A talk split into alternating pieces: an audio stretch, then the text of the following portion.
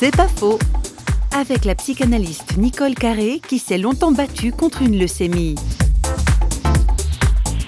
travers cette maladie très grave, j'ai trouvé un chemin de vie extraordinaire. Non pas que je fasse l'apologie de la souffrance, que je dise que la souffrance c'est bien, je la déteste, mais j'étais comme acculée, comme des soldats à la guerre, comme une mère avec son enfant malade. Et là, c'était l'enfant malade, c'était moi. J'étais mon propre enfant et je devais sauvegarder ma vie et pas seulement la sauvegarder, mais la faire se développer, la faire fructifier.